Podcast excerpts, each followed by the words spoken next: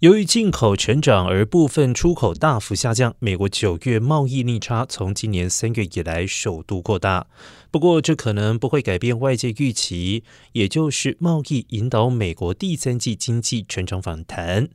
根据商务部周三二十六号公布的数据显示，美国九月贸易逆差成长百分之五点七，来到九百二十二亿美元，商品出口下降。二十八亿美元，或百分之一点五，来到一千七百七十六亿美元；而商品进口成长二十二亿美元，来到两千六百九十八亿美元，为今年三月以来首次成长。